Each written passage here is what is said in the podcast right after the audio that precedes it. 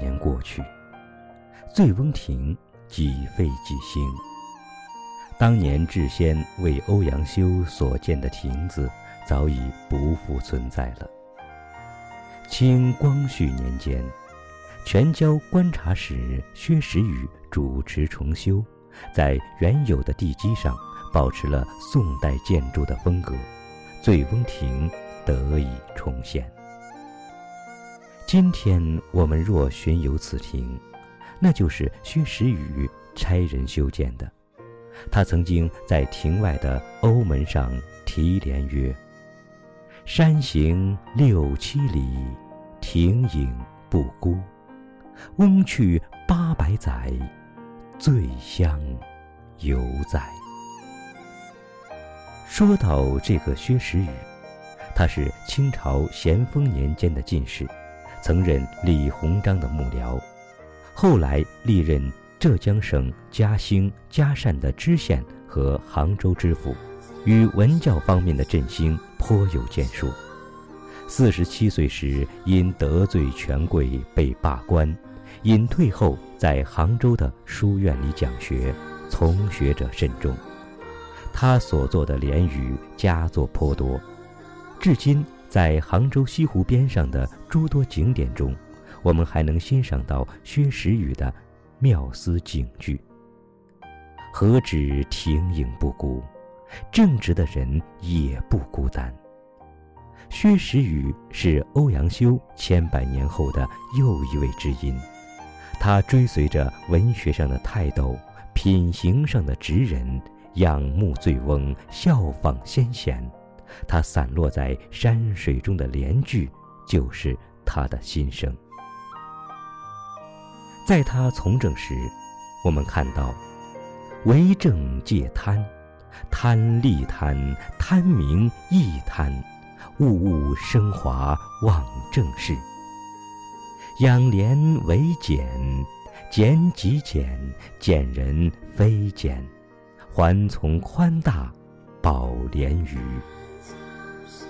在他退隐之后，我们又看到薛时雨写道：“卜林洗尽清凉宅，与客同餐文字禅。”政治上的是非，人我之间的斗争看得更加清楚了。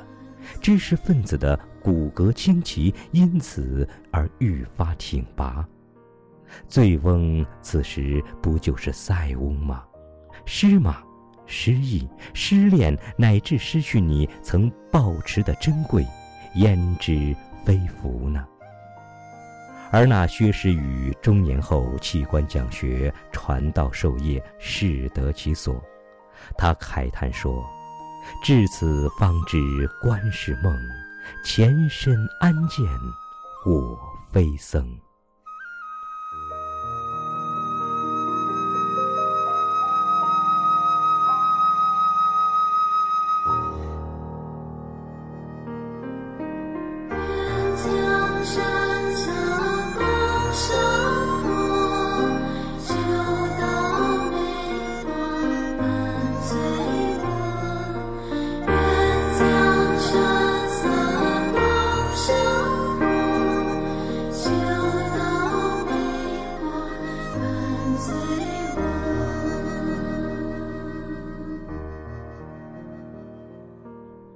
他重修醉翁亭的时候，写下了这句：“愿将山色共生佛，修道梅花伴醉翁。”用美好山色来供奉觉察的心，用梅花傲骨不畏严寒，越是冷越要美来激发自己的前行。觉者如智仙，傲骨如醉翁。穿越了时光隧道，觉悟和坚守，得到了理解的人的传承。一句含藏万言，这样的楹联，这样的笛声，完成了心心相印的理解，完成了拈花微笑的证。